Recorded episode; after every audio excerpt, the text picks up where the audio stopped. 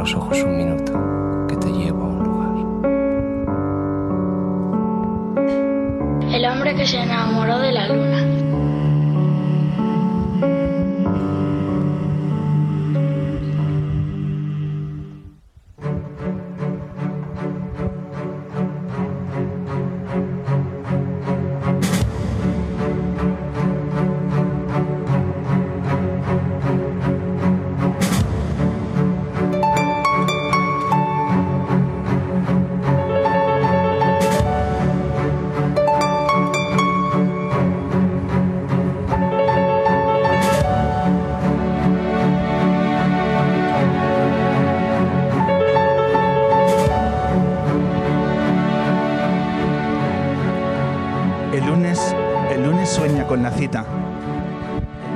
Entusiasma pensando que se acerca.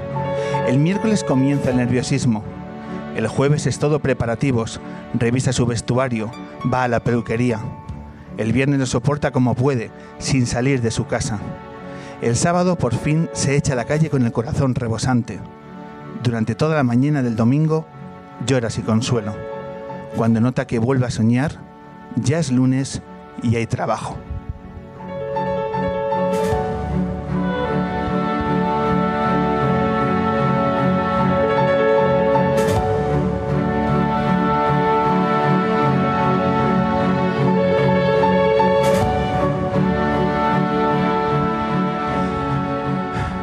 Bienvenidas, bienvenidos, edición 371 del hombre que se enamoró de la luna, en este proyecto que cada vez toma más matices de radio itinerante. Hoy hemos hecho las maletas, hemos cogido la carretera de La Coruña y nos hemos venido a Torrelodones a filmar la luna 371 que vamos a llenar de música y de talento a través de las voces de Chica Sobresalto, que ya está aquí con nosotros, y también con de Pedro Jairo Zavala, que también nos acompaña en la luna, y es una enorme noticia que llevamos mucho tiempo esperando. Y dirán nuestros oyentes, ¿qué hacéis en Torrelodones? Pues redescubrir un espacio cultural que nos apetecía mucho traer aquí nuestro, nuestro programa, nuestro podcast, para darlo a conocer. Y es la Sala Babel de Torrelodones. Para conocerlo tenemos ahora aquí y para eso vamos a comenzar el programa con Carlos López, que como te presento, alma mater, director, gerente, fundador, eh, socio honorario. Carlos, ¿qué eres en el, en el Café Babel? Micrófono, por favor. Bueno, pues soy una parte de, este proyecto que empezó hace nueve años y que seguimos al pie del cañón. La otra parte está ahí, que es, que es Ana, mi pareja.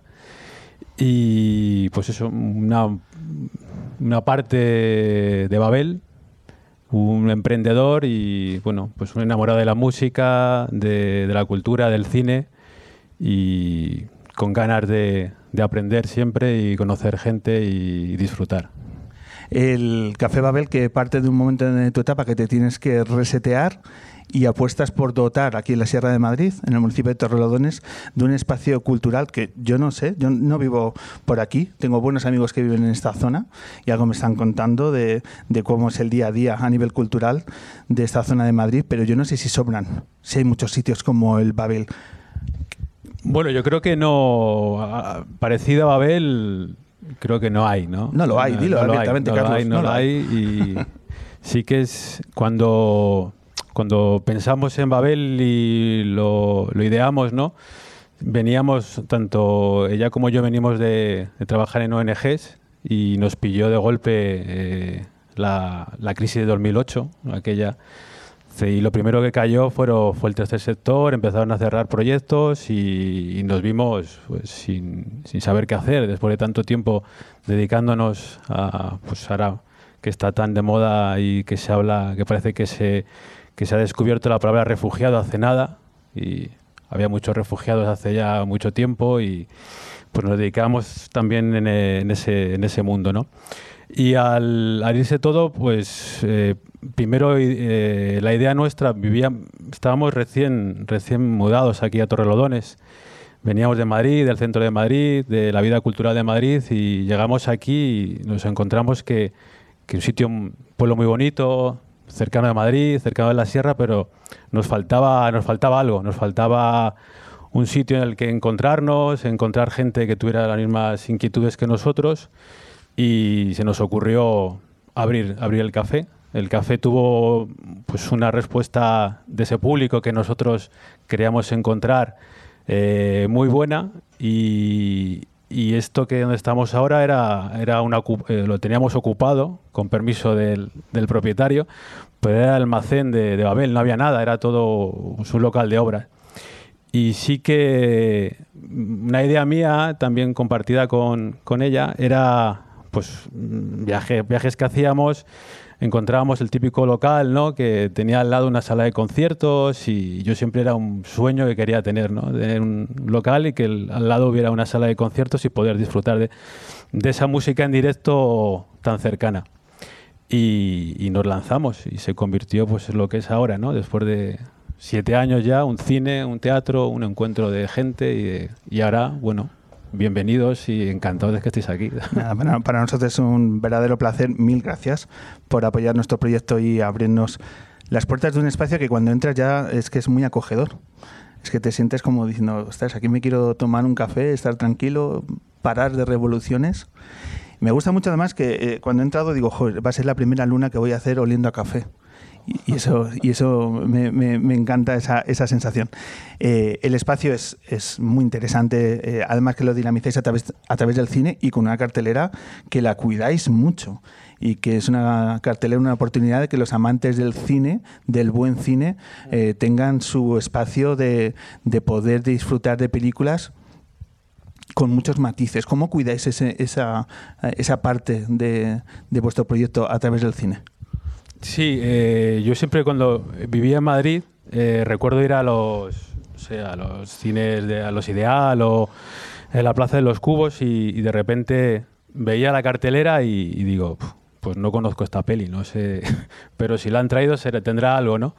Entonces la idea de, con la programación de cine es esa, intentar, nosotros no podemos trabajar con grandes distribuidoras, no podemos traer Star Wars aquí, Tampoco queremos traer Ni falta que hace Carlos. Entonces, nuestro cine es un cine de autor que, que, bueno, que también, como te decía al principio, echamos en falta eso aquí, ¿no? Claro. Llegar y poder ver una película pues como la que se puede ver este fin de semana. ¿Cuál tienes, Carlos? ¿Cuál tienes? Nada, bueno, está la cartelera ahí. Eh, y, y, bueno, esa es eh, intentar que esas distribuidoras en las que, con las que trabajamos sí que realmente las películas que traen, yo, yo muchas veces no, no, las conozco o intento antes de, de, traerlas y programarlas ver un poco, ¿no? Pero también yo esa confianza en esas propias distribuidoras que sé que, que lo que van a traer es, es cine de calidad y, y, también ese cine en versión original que, que se pierde y que no claro. que muchas veces yo recuerdo que, que decía no, no, no sé bueno Pumares, eh, aquel crítico de cine, decía que él, él, no escuchaba a Bob Dylan doblado, ¿no? Él escuchaba, pues aquí intentamos que el, que el cine sea con las versiones con las voces reales de cada de, de, proteger su esencia. Para los oyentes nuestros oyentes que no son de Madrid y, y están intentando ahora mismo están abriendo Google Maps ¿a cuánto está de, de distancia Madrid y, eh, de Torrelodones? es que apenas son 30 kilómetros pero es que aquí no hay más cines. Es que aquí no hay más salas culturales y estamos en un radio de 30 kilómetros de, de la ciudad. Entonces que haya gente que intente emprender proyectos culturales hay que ponerlo en relevancia porque es que cuando te preguntaba antes si sobran es que no hay en, en realidad en estos nueve años, aparte ya de preguntarte si estás preparando el décimo aniversario, que espero que el hombre luna venga a firmar una noche en el décimo aniversario, pero ese es otro debate que luego hablaremos, eh, ¿qué noches míticas te, eh, relacionadas con la música en estos nueve años has tenido? Antes me has contado algunos que se puedan contar, ¿no? Que se puedan contar y las que no, porque hemos venido a conocer la otra parte del Babel. Pero eh, de ambas, bueno, ¿cuál las, destacarías? Eh, yo de, de Hablando con, con Jairo ahora, eh, le decía que nosotros, nuestros padrinos, eh, los primeros dos conciertos que hemos tenido aquí han sido Javier Ruibal y Antonio Serrano. O sea, eh, abrir una sala de conciertos con tales musicazos, y, o sea, fue el primero. Además, me acuerdo que eh, Javier no tenía monitor, ¿no? fue un concierto muy... Faltaban muchas cosas, estábamos aprendiendo, ¿no? Pero el cariño que de Javier fue... Yo lo recuerdo, ¿no? Porque faltaban cosas, me decía, y era todo, la gente encantada, ¿no? Pero ese nerviosismo de, uff, ¿cómo va a salir esto? Eh, luego hemos tenido eh, homenajes también a un amigo de la sala que quiero agradecer aquí eh, su apoyo y su cariño es Santi Alcanda. Santi Alcanda nos ha muchísimo eh, de los comienzos y él es un enamorado también de Babel y, ha sido ese cariño que tiene hacia la sala ha hecho que, que él trajera y creara aquí homenajes a, músicos. Recuerdo uno que hicimos a, eh, The Band, proyectamos el Día de Acción de Gracias, el documental de Last Walls y, luego, bueno, aquí está tocando Morgan. O sea, me imagino que o sea, ha sido como eh, artistas que dices, o sea, impensable que puedan una sala tan chiquitita, ese, ese cariño y, ese, y esa cercanía. Y luego las de que no te puedo contar, pues imagínate cerrar aquí un concierto que nos quedamos y, y con este piano, pues ver cosas que digo, pues es que sin no, en ningún en un, ningún sueño que haya podido tener he podido disfrutar de repente músicos eh, a puerta cerrada. Venga, danos envidia, dinos algo, venga, danos envidia, Carlos. No nos dejes así, hombre. No, bueno, pues yo qué sé, eh, otro amigo de la casa es Andrés Suárez. Bueno, la última cuando, eh, bueno, pues lo cuento que fue aquí, el último concierto de Javier Ruibal, pues vino Andrés también y nos quedamos aquí, cerramos, ¿no? Y, con la guitarra que, tenemos aquí, porque Javier siempre me decía, en esta casa hay piano pero no hay guitarra. Y dice, no puede haber, no puede haber una casa aquí sin guitarra. Y entonces le dije, mira Javier, tengo ya aquí la guitarra y a ver qué pasa. Entonces fue un momento que, que tanto Andrés como, como Javier empezaron a, a, tocar canciones de sus últimos, de su, bueno, que están componiendo para su último disco. Y digo, claro, es que esto yo o sea, si no estás aquí, si no existe Babel, es imposible que lo pueda contar. Y luego hay otras que no te lo voy a contar porque no, por ahora, se puede. Por ahora, Carlos, por ahora. Bueno, yo estoy, yo estoy seguro que eh, dentro de un tiempo, porque este proyecto eh, le van a ir muy bien las cosas porque se lo merece, dirás, joder, pues hubo una, hubo una tarde-noche en, en el 2022 que hicimos un podcast y vino una chica, se llama Chica Sobresalto, y, me empezaron a entrevistar a mí, pero luego empezó a tocar ella y fue una cosa muy y es que además luego vino Jairo vino de Pedro y al final eh, todo quedó tan bonito tan bonito que es una de las noches más especiales que hemos tenido también en la historia de Babel. ¿te parece que hombre eh, desde luego que esta noche no se va a olvidar.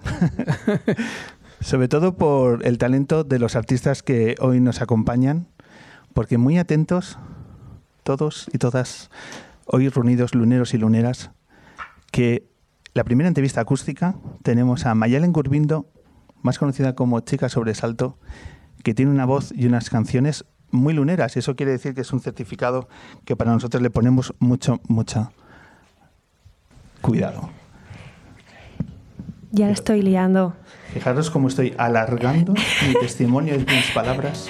Es todo mi culpa. Es que no puedo hacer nada normal. Y acabo de desmontar el micrófono. Esas cosas no suceden en Radio 3 ni en, ni en otros programas absolutamente impostados donde todo parece demasiado perfecto y nosotros somos un elogio al error y convivimos muy bien con ello. Si además lo hacemos queriendo, para que la gente se sienta comprendida. Eso es, porque dicen, la magia del directo eufemismo de errores. Claro. Pero no pasa absolutamente nada. Mañana cuando la líes en el curro te acuerdas de yo rompiendo el micro antes de hacer nada. Creo, es que lo he vuelto a sacar. Perdón. Cuando hago estas cosas soy chica despropósito. Mira, vamos a hacer una cosa. Para romper este hielo, yo creo que lo primero que es es agradecer a Carlos, alias alma mater de Babel, por abrir las puertas del hombre luna. Y lo que vamos a hacer es, para desestresar este momento, recibir con un pedazo de aplauso, porque no lo hemos dado, y es que nuestros invitadas reciben un aplauso lo primero programa. Un aplauso para Chicas Sobresalto.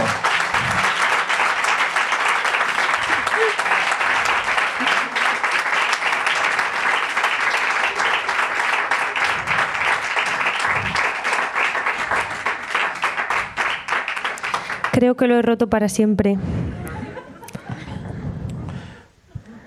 ¿Cuento un chiste mientras? No, pero es curioso que en- entramos en una sala y la rompemos. No estaba previsto esto. No, no pasa absolutamente nada. Ahora buscamos. Vale. Mira, vamos a hacer una cosa. Vamos a empezar la entrevista Vale, me parece y bien. luego hacemos el acústico. Lo he hecho queriendo porque no me sabía la canción. Vamos a hacer eso. Así damos tiempo para que arreglemos este,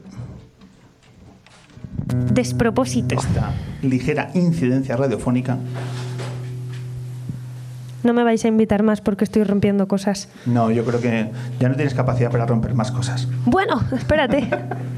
No te fíes. Bueno, Mayalen, bienvenida al hombre que se enamoró de la luna. Muchas gracias.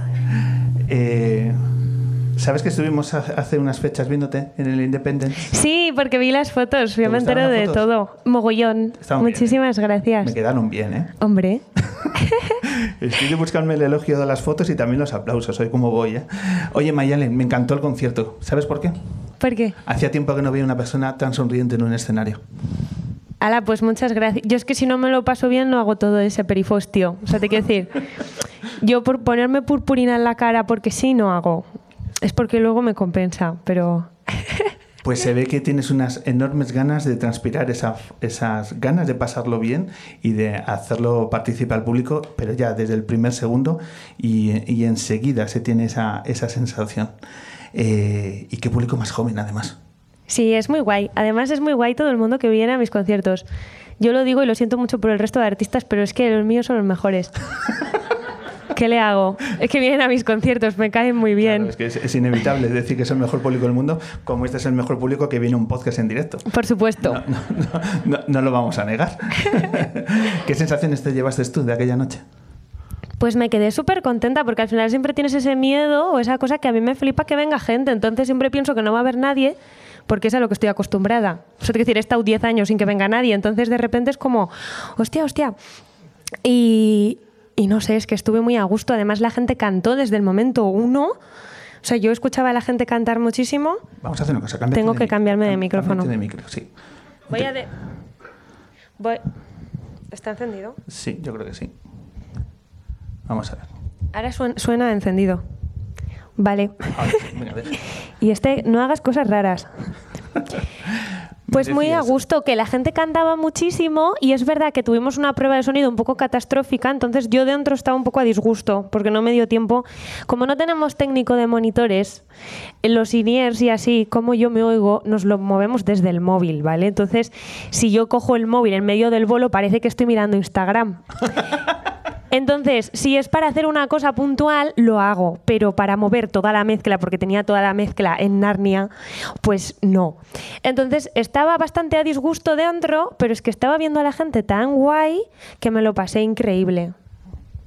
Esa, sensa- esa sensación daba que, lo estabais pasando muy bien en el escenario. Antes decías que ese eh, manejo de la incertidumbre de viene público, sí o no. Cuando has dicho que ah, has pasado conciertos en el que no venía nadie, eh, es algo literal. He leído un concierto en el Búho Real, por ejemplo, que no fue nadie. No, nadie. Es que, o sea, yo también soy una flipada, te lo tengo que decir, porque digo, voy a hacer un disco. A ver, está todo el mundo sacando singles, por algo será, Mayalen, no tienes dinero.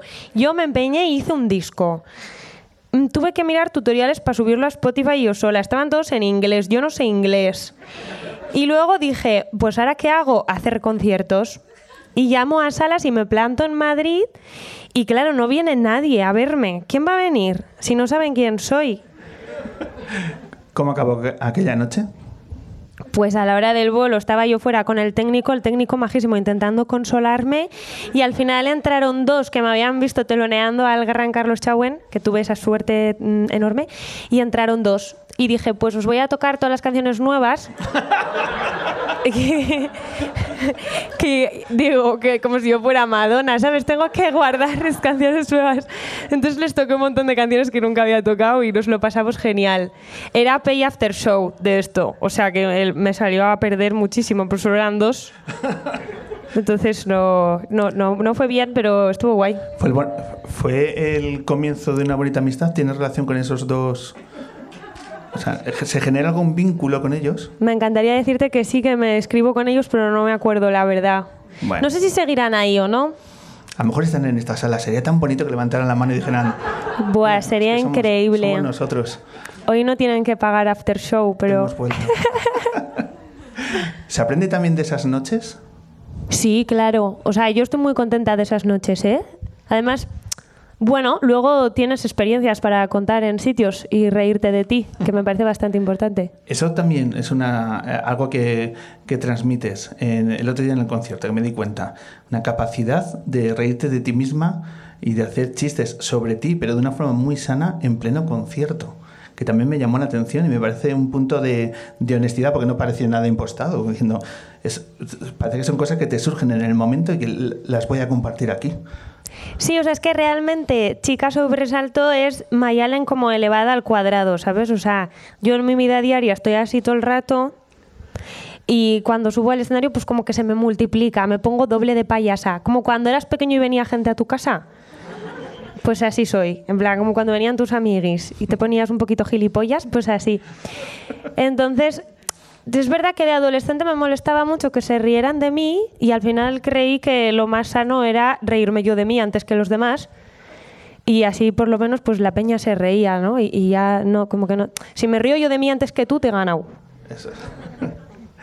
Eh, tenemos la imagen del búho real de aquella noche y luego das el salto a través de un gran programa de televisión, Operación Triunfo, eh, millones de espectadores y de aquella noche en la puerta del búho real de, de pronto o pasa un tiempo, pero tienes que manejar el concepto de la fama, de, de miles de seguidores en las redes sociales y demás. Ese salto se logra aceptar de una forma eh, eh, intuitiva o necesitas de apoyos para saber colocar que, ostras, que yo soy la del búho real y también soy la que acaba de salir delante de millones de telespectadores y ahora sí que saben mis canciones. Ese, ese, proceso, ¿cómo se gestiona? Yo creo que no lo gestionas en general. O sea, cuando hablo con mis compis es mucha sensación de un síndrome de la impostora que flipas. Porque es como... Y además es que el, el prejuicio que queda de Operación Triunfo, que hay gente que se ha encargado de, quitarlo, artistas increíbles que han salido de allí, es de que de pronto has ido ahí y no has hecho nada para merecértelo, ¿no? Un poco, en plan, claro, como iba a la tele. Y no es verdad, porque yo igual si no tengo mi disco no me cogen, ¿no? Yo igual... Entonces este síndrome de la impostora creo que es lo más complicado al salir de allí. Pero luego son todo alegrías, porque yo salí en junio y en julio estaba girando haciendo el mismo bolo en acústico que estaba haciendo antes de entrar. Pero de repente venía gente. Entonces es muy emocionante. El primer concierto fue en Iruña, en Pamplona, con Leire al piano y.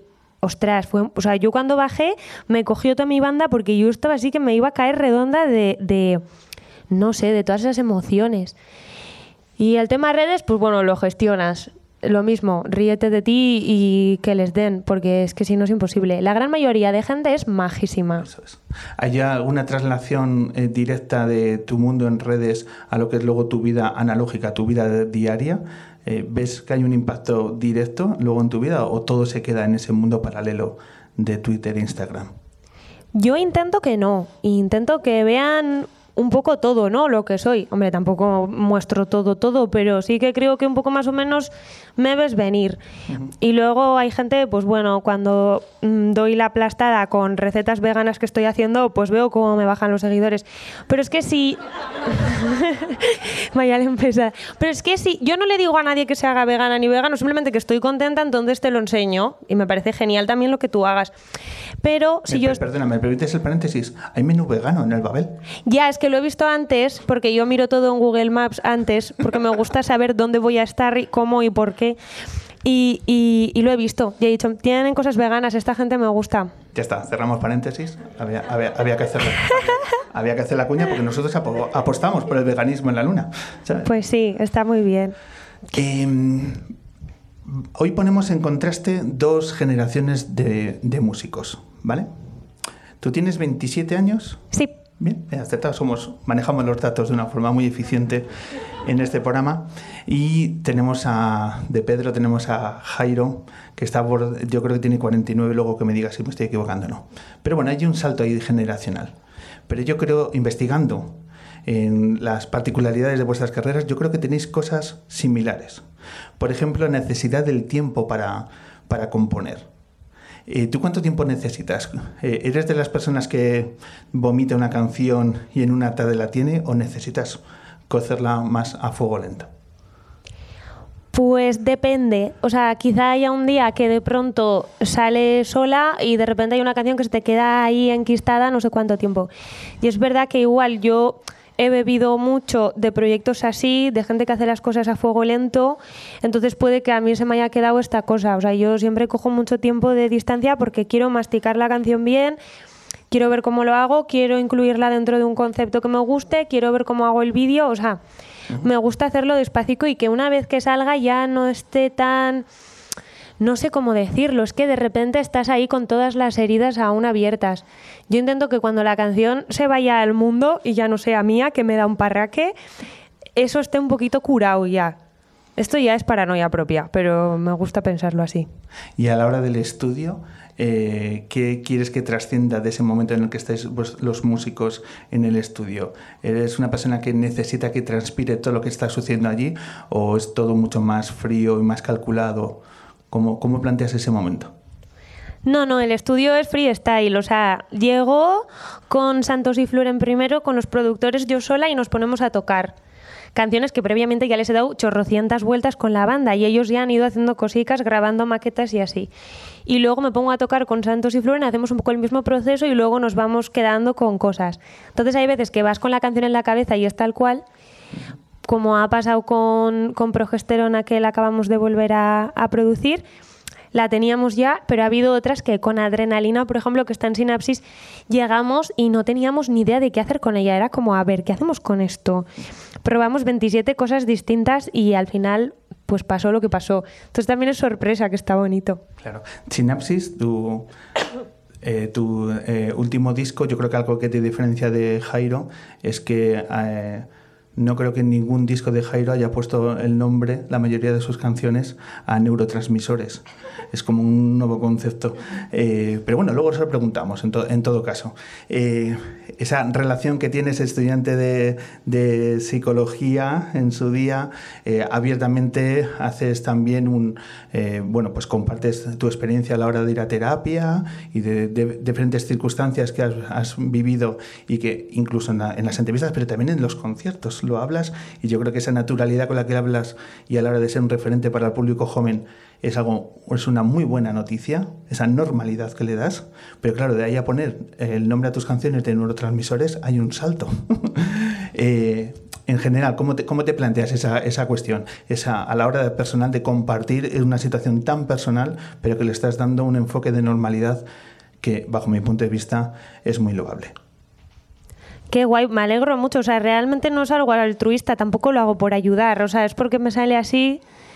Y como en las canciones me abro muchísimo, de repente es como que hablar no me cuesta, porque digo, total, si ya me he despelotado en el disco, o sea, no me queda nada.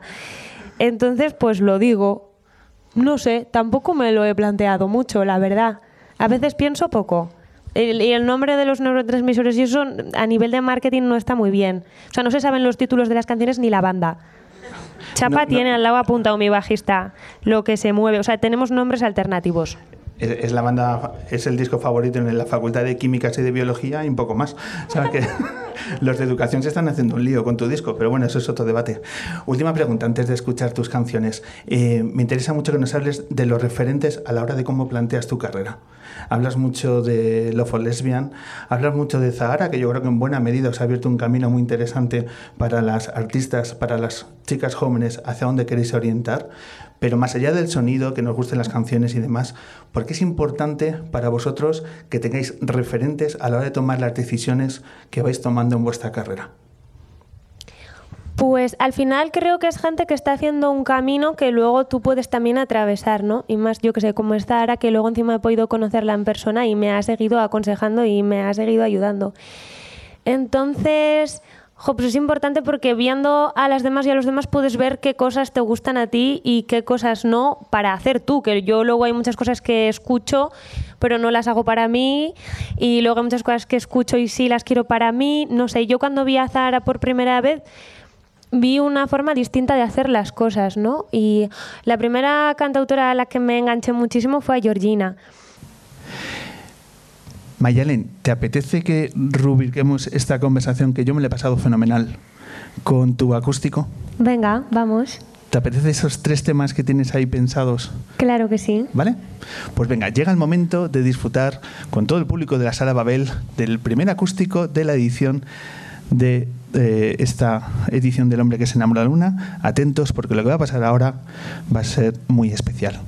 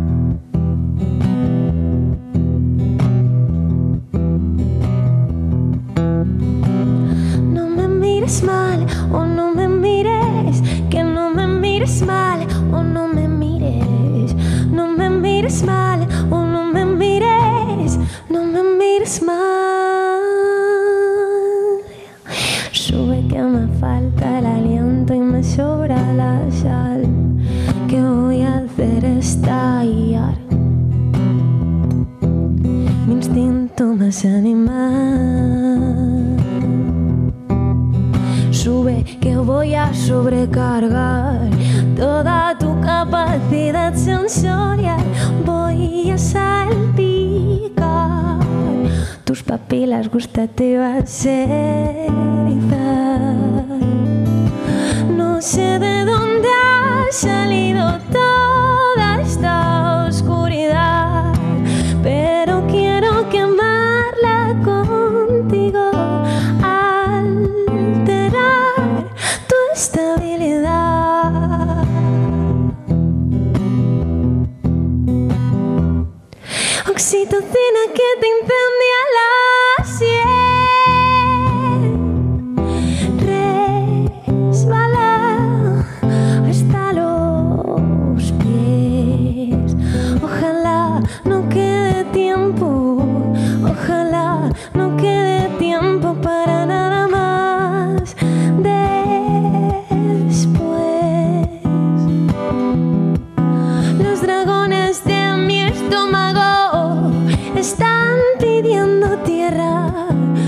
espinas de mi esófago están uniendo piezas.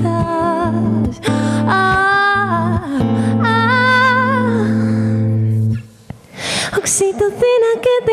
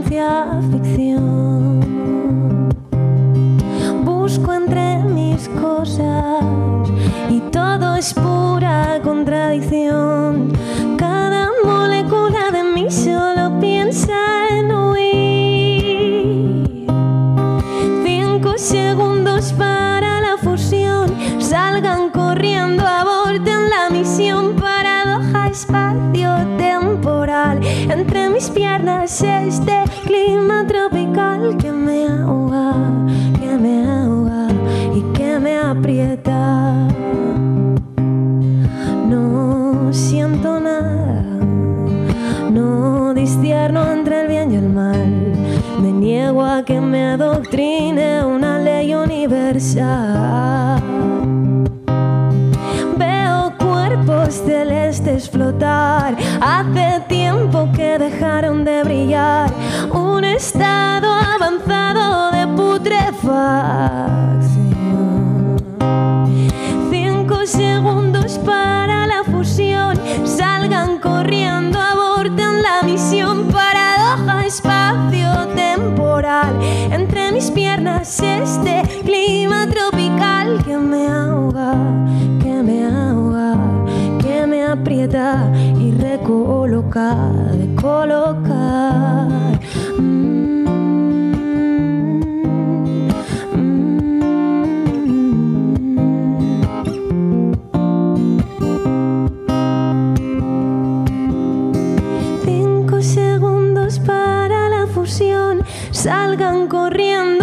Abortan la misión. Paradoja espacio-temporal. Entre mis piernas este clima tropical. Cinco segundos para la fusión. Salgan corriendo, abortan la misión. Paradoja espacio-temporal. Entre mis piernas este clima tropical que me ahoga, que me ahoga, que me aprieta y recoloca,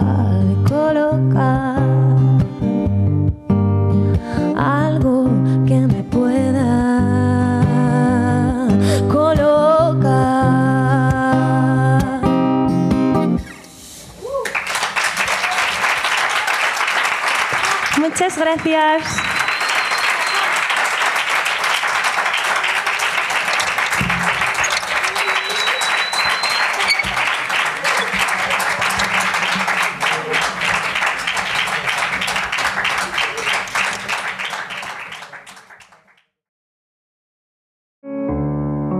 Cierra los ojos un minuto, que te llevo a un lugar. El hombre que se enamoró de la luna.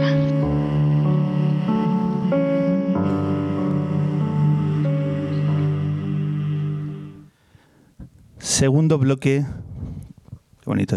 Segundo bloque de la edición 371 del hombre que se enamoró de la luna, hoy grabándolo en un lugar muy especial, en la Sala Babel de Torrelodones, un espacio que promueve la cultura y el cine en la Sierra de Madrid y que hoy nos ha abierto las puertas para hacer esta edición lunera. Una edición lunera muy especial, ya no solo porque está la sala llena de público, cosa que nos sentimos su calor y que para nosotros es fundamental, sino también porque tenemos a uno de los artistas que más tiempo llevábamos esperando que se subiese a la luna. Y lo hemos conseguido. Y esa es una gran noticia que nos eh, llena de, de orgullo poder decir que en la 371 firma en la entrevista acústica de Pedro.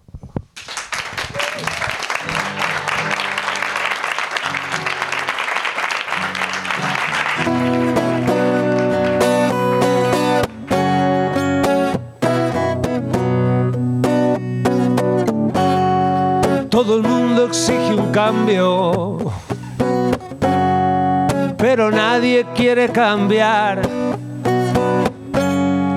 Todo el mundo odia a los raros, pero quiere ser original.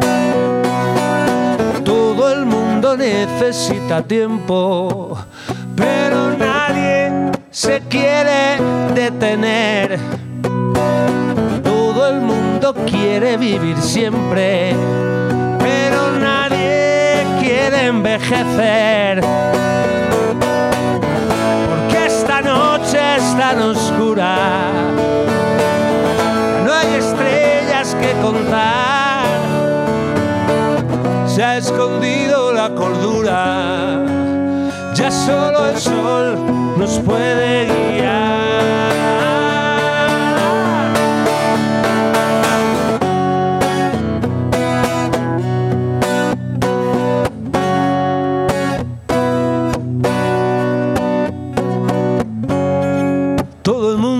Quiere opinar, pero nadie quiere ser juzgado.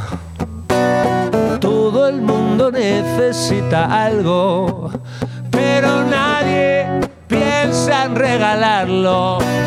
Todo el mundo busca la riqueza, pero nadie quiere dividirla. Paz y la verdad están gritando, pero nadie quiere oírlas. Porque esta noche es tan oscura, ya no hay estrellas que contar. Se ha escondido la cordura, ya solo el sol nos puede guiar.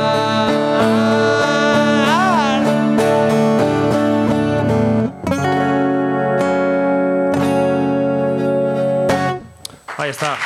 Gracias. Muchas gracias. ¿Qué tal, Jairo? Es un Bienvenido. placer estar aquí cerca del amor, ¿no? Cerca del amor a, a los astros.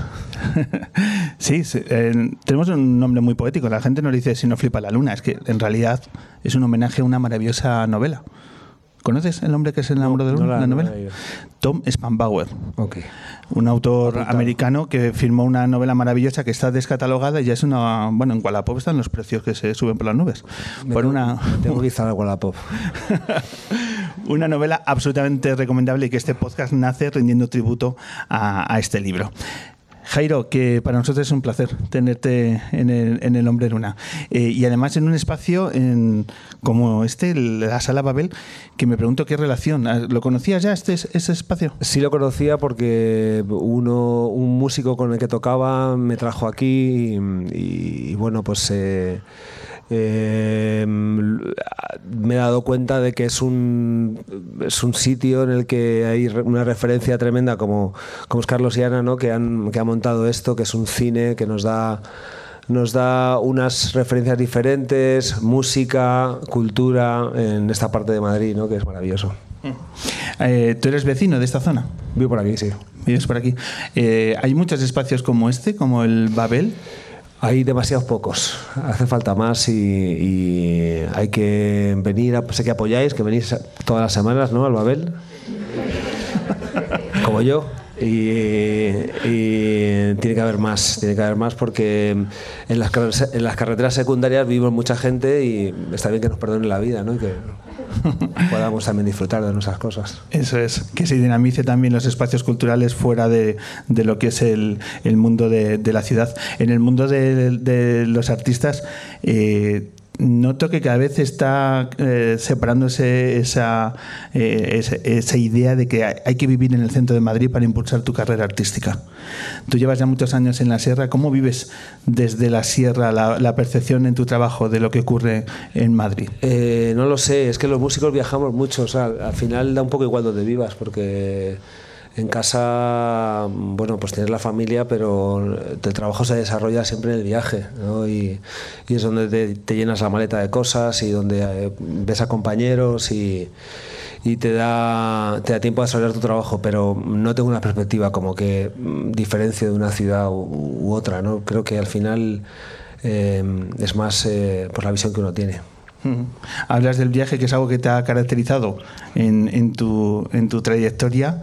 En estos dos años en el que el mundo se ha parado y que imagino que tus viajes también, ¿cómo has vivido el hecho de, de parar ese ritmo siempre tan intenso que has tenido de, de, hacer giras y de viajar? Yo creo que eso no solo atañe a nuestro gremio, sino a todos, ha sido horizontal para todo el mundo. ¿no? Eh, eh, muchos de nosotros hemos tenido que parar por, por, por, las circunstancias y de lo poco positivo que ha tenido ha sido el espejo ¿no? que nos han puesto delante y, y a, mí, a mí en concreto me ha hecho reflexionar sobre muchas cosas. No sé si he salido mejor, peor espero que no, de, del proceso, pero, pero sí que verte en el espejo pones en valor muchas cosas. ¿Cuáles de esas conclusiones que has podido sacar con, con este tiempo? Eh, uf. Ahora mismo hay una la letra que acabas de tocar es, es un poco reflejo de eso, ¿no? Eh, no, esta canción no es, es más prepandémica, no es no todo el disco es, es antes de la pandemia, el, el Máquina de Piedad, el nuevo disco. Eh, sobre todo lo que te he dicho, a lo mejor eh, siempre te he intentado valorar lo, lo, que está al lado mío, la, los amigos, la familia, ¿no? pero esto sí que de verdad ha puesto sobre todo el foco en que los futuribles están muy lejos ¿no? y en el durante es quizá lo más lo que más nos tiene que importar y, y, y atención. Estás hablando de Máquina de Piedad, de, de, tu último disco con el que ya has tenido la posibilidad de retomar los conciertos. Estás en plena, en plena gira. ¿Cómo está siendo el hecho de, de volver a, a, subirte a los escenarios? Después del parón, ¿cuáles son las sensaciones que estás teniendo de nuevo? Yo estoy encantado de tener la posibilidad de, de hacer mi trabajo y y es un, no sé, es como otra vez que la máquina se pone a andar, ¿no? Valga la redundancia, ¿no? Con el título del disco.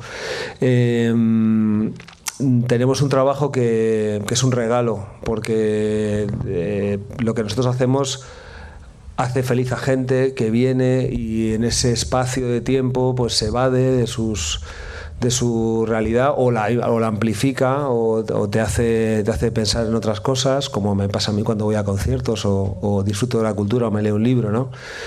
y esos pequeños momentos que son los que alimentan el, alma, pues son parte de nuestro trabajo, es maravilloso. ¿no? Eh, entonces, volver otra vez a retomar eso para mí es es un regalo. Lo disfruto como un niño esa especie de refugio, ¿no? Que, bueno, esa especie, no, el refugio que supone el mundo de la cultura. No sé si leíste, estoy recordando ahora, el, el artículo que Elvira Lindo escribía este fin de semana en el diario El País. No, no lo leí yo que hablaba de la importancia de un espacio como este, de las salas de cine como refugio ante todo lo que nos está sucediendo, hacia esa nube gris que tenemos todos encima de estos dos años y ahora el tema de, de la invasión de, de Rusia y demás el proteger espacios como, como este, como las salas de cine pequeñas o medianas, que la cultura sea finalmente el único sitio que tenemos para protegernos de ese ruido. Bueno, los movimientos pequeños a veces son muy poderosos, entonces eh, no por ser pequeño o porque haya no cientos de miles de personas que apoyan algo deja de tener importancia o relevancia, ¿no? Otra vez hay, vamos a pedir que nos perdonen la vida los que nos gustan. Las lentejas están muy buenas, pero hay muchas cosas también, ¿no? Que, las que podemos disfrutar. Dentro de unos eh, pocos días, tienes a final de mes subes a uno de los escenarios que yo creo que más te han, Sí. te han proporcionado, ¿no? La Riviera. Sí, eh, tocamos aquí en mi ciudad y, y bueno, pues eh, después de tanto tiempo, además los últimos conciertos que hicimos fue, fue en ese espacio y, y bueno, pues el día 31, gracias por recordármelo antes, eh, va, va a ser va a haber va a ser como dos horas en las que voy a beberme cada segundo. ¿Sigues sin prepararte previamente el listado de canciones que vas a tocar? La preparo 10 minutos antes de salir a tocar. Diez minutos antes. Claro. ¿Para qué más, no? Pero es que si no, es que hacer siempre lo mismo, que aburrimiento para mí y para la gente que me viene a verme, ¿no? Tendrá que pasar cosas diferentes. Luego hay muchos discos, entonces siempre hay. Hombre, tocó los, los clásicos, ¿no? Porque si no voy al pilón, pero eh, hay un margen ahí de, de descontrol. Y luego, como voy sin gafas, no veo el repertorio, si es que no lo veo. Eso afecta, ¿no? Al final no es una decisión de logística, ¿no? Pura y dura. También improvisan, por tanto, eh, tus músicos y tus técnicos, o sea, técnico de, de iluminación también tiene que estar siguiéndote. Es su trabajo, ¿no? Y el mío. Es que, no sé, es que no, no lo hace así la gente. Yo creo que no. Yo creo que es el primer 371 programas y yo creo que es el primero que dice que con 10 minutos antes me vale para hacer el listado. Mayalen, ¿tú lo haces? ¿Cuánto tiempo necesitas? A mí me da algo. A ti. Tú di- semanas, an- días antes ya tienes puesto, ¿lo ves? La, generación. cada uno, oye, cada uno- yo. ¿Qué más cosas tienes eh, tan singulares a la hora de, enfrentarte a un concierto, Jairo? No lo sé. ¿Qué cosas hay singulares? Es que no sé qué es singular. O sea, De este tipo, o sea, no, no es, no es normal, por supuesto que para ti es normal y es y ese, ese punto salgo de, de, mi de casa con la maleta, agarro la furgoneta, llegamos al sitio, probamos sonido, tocamos y. y ya está. Vas a sacar en junio disco en directo. Sí, eh, el- los últimos conciertos que dimos a Riviera, que mm, los grabamos, pero no con intención de sacarlo. Lo que pasa es que luego hay cosas muy chulas que merece mucho la pena eh, plasmarlas y que la gente tenga oportunidad de, escucharlas con invitados que vinieron y, pusieron todo el corazón ahí. Hubo, sobre todo las improvisaciones, hubo cosas maravillosas que hemos rescatado. No todos, hay al final tres colaboraciones en el disco, vinieron un montón de compañeros, pero no todo se grabó bien o no pudo plasmarse y hubiera sido un disco de infumable, ¿no? de yo que sé cuántas horas. Entonces hemos, eh, no sé si 13 o 14 canciones y, mm, y, bueno, pues estamos muy contentos y sale yo con mis títulos, antes de la pandemia todo va a salir bien y este se va a llamar, que justo fue... Tiene un punto Lo- visionario, ¿no? Lo grabamos en, en, en, en febrero, creo, del 2020, sí. Antes de que anochezca, se va a llamar.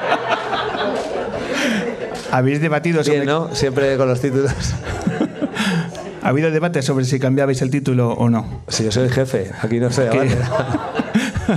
Tú improvisas en todo menos en el Claro. título de los discos, ¿no? O sea, no, o sea, no, no, no, yo- es que yo sí que lo decido, ¿sabes? Que no, no, hombre, no me dijeron, siempre me dicen, ese título le he dos veces, pero aquí no me dijeron nada. A ver cómo le decimos a Jairo que quizá, Claro, quizá mal. Y es una edición muy cuidada. Sale también en, en vinilo. Sale en vinilo, doble vinilo, todo. Triple, ¿Tenéis tocadiscos? Siempre vamos tarde, pero no sé por qué, lo hacemos así en vinilo, porque es grande. Sí, Ok. Y el hecho de volver a retomar los viajes, eh, gira por, por Latinoamérica. El último programa estuvimos hablando con Jorge de Ilegales y ya nos decía que tenían unas fechas que estaban saliendo en. le vi el otro día, me dijo que me iba a invitar unas cañas, a ver si...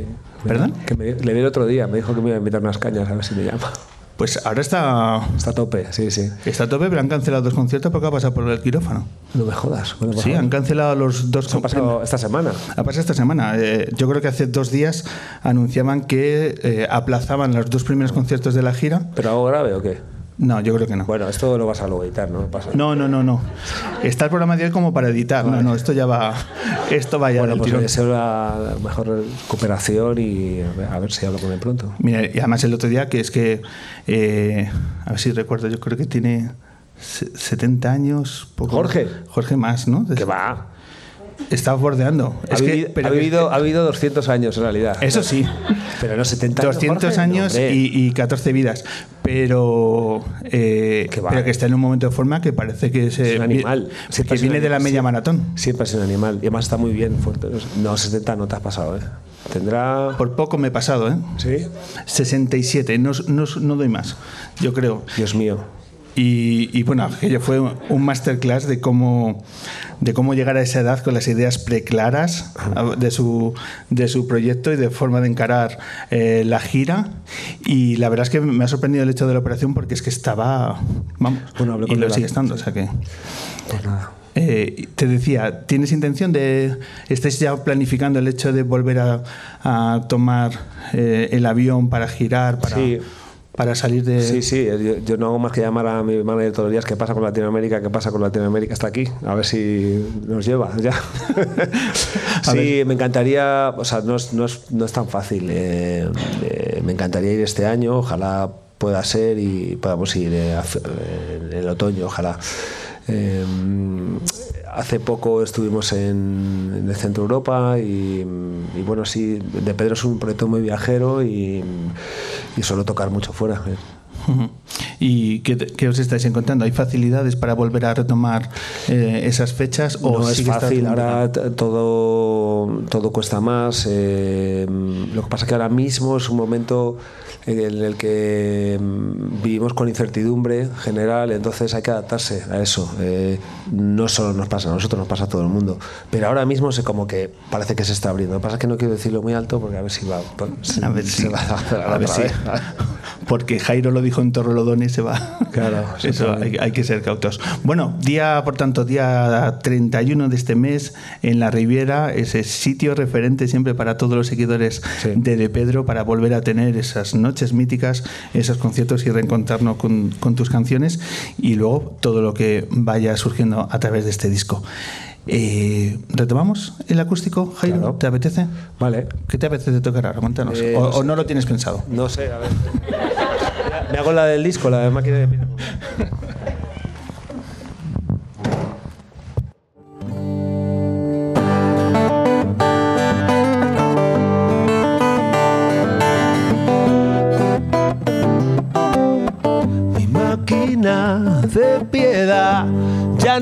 al ritmo, perdió el compás en un suspiro, viviendo de anestesias en un rincón vacío, luna nueva de testigo. Y me he llenado de certeza, sin brújula ni estrella polar.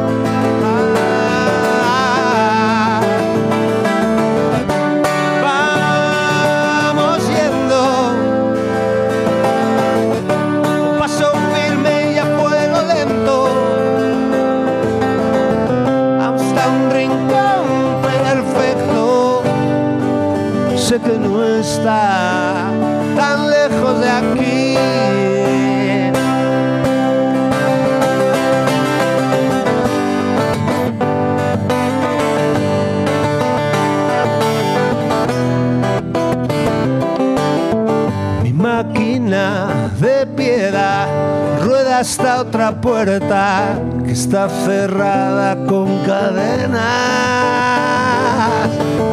Espero que tu llave encaje en este lío y abramos juntos mil caminos. Y me he llenado de certeza, sin brújula ni estrella polar.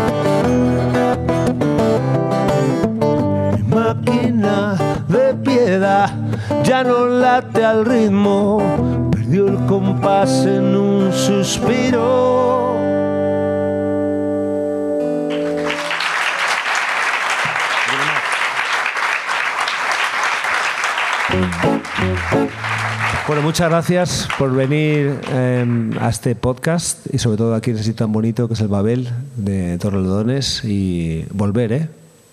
que hay actividades todos los, todas las semanas, muchas, cine, música y mira qué sitio más interesante, más agradable y más confortable. Solo contigo, solo soy feliz si yo te miro, basta tu aliento para me sienta como el viento y solo contigo, solo soy feliz si yo te miro, basta tu aliento para que me sienta como el viento, como el viento, como el viento, como el viento que mece mi cuerpo.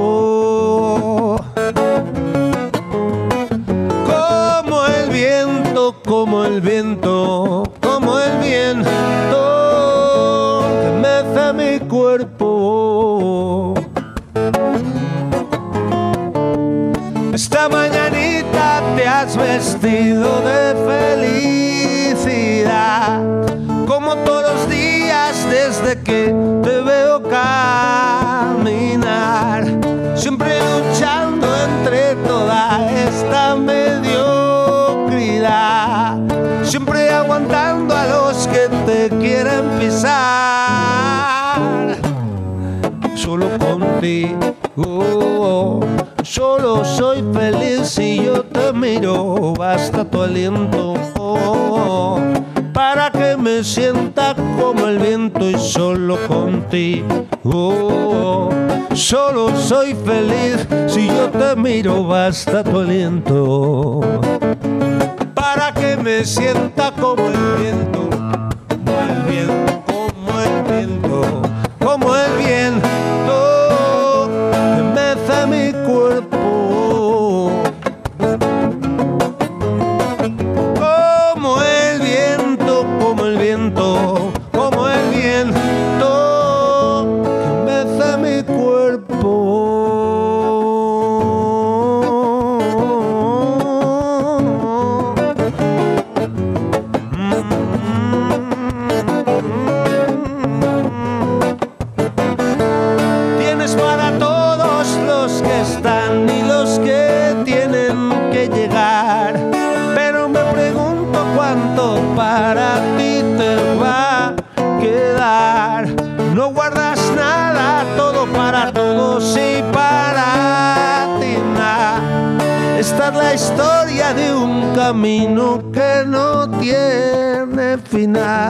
Solo contigo, solo soy feliz si yo te miro. Basta tu aliento para que me sienta como el viento y solo contigo.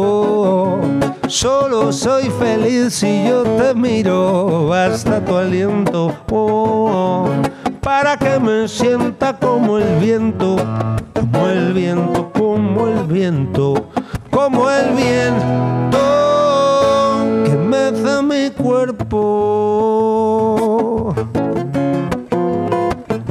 que mece mi cuerpo, que mece mi cuerpo, que mece mi cuerpo.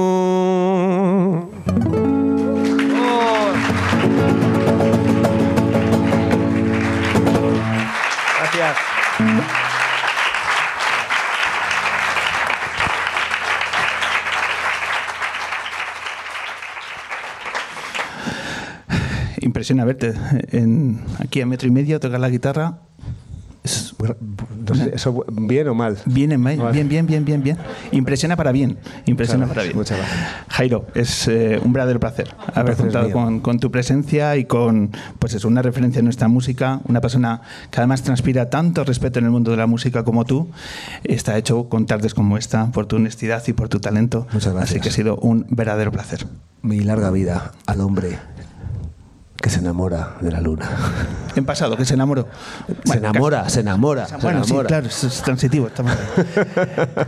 Dejadnos de contar que, mm, dado que estamos hablando del tema de los viajes, retomar y demás, y que comenzamos esta edición hablando que somos casi un proyecto itinerante, deciros que ya podemos compartir que el día 18 de abril, Jairo, vamos a hacer la luna en un sitio absolutamente eh, fantástico y que nos, hace, nos, pone los, nos pone los pelos de punta, porque creo que van a ser emociones muy potentes las que vamos a vivir en la cárcel de Alcalá Meco. Vamos a hacer un programa especial para los presos de la cárcel de hombres de Alcalá Meco. Ya lo tenemos todo casi casi preparado. Vamos a tener a Juan Luis Cano, ¿vale? Mítico de Goma Espuma, va a estar con nosotros y además el cantador flamenco Israel Fernández. Tremendo, ¿lo conoces? Personalmente no, pero por supuesto que conozco su trabajo. Pues va a estar con nosotros en ese programa tan especial que vamos a hacer para la población reclusa del Centro Penitenciario de Alcalameco. Así que atentos a nuestras redes porque es que con Juan Luis Cano y Israel Fernández yo creo que promete esa fecha. Sí. Vale. Pues dicho queda, seguidnos en redes y os contamos todo lo que va a acontecer esa fecha, 18 de abril, nos vamos para allá. Vicky, dame una canción y cerramos esto.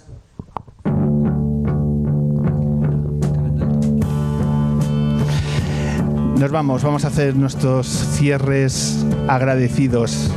¿Por qué? Porque con la buena música, con el buen público y sobre todo con grandes invitados, se dibuja las ediciones luneras. Por eso, ante todo, quiero agradecer a Mayalen, a Chica Sobresalto y a Jaira Zavala de Pedro por vuestra presencia. Mil gracias.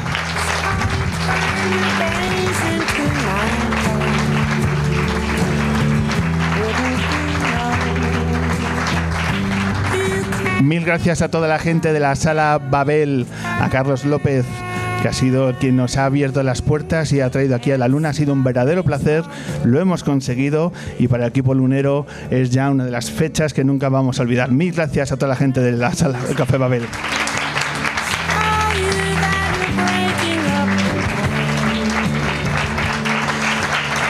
Gracias al equipo lunero, hoy en nuestro formato más reducido, que sepáis que somos 7-8, pero hoy aquí hemos venido dos. Un abrazo a todo nuestro equipo que nos estará escuchando y ya nos están preguntando qué tal ha ido, pero hoy sobre todo quiero agradecer todo el trabajo y empeño de Vicky Cantos, que está ahí detrás, sujetando la luna. Gracias a todo el público que os habéis acercado hasta aquí, hasta Torrelodones, para para darnos este calor y nada, deciros que, que, ha sido un placer como siempre, que esto lo hacemos para disfrutar y lo hemos vuelto a hacer. Un placer, Pablo Loriente, nos vemos. Muchas gracias.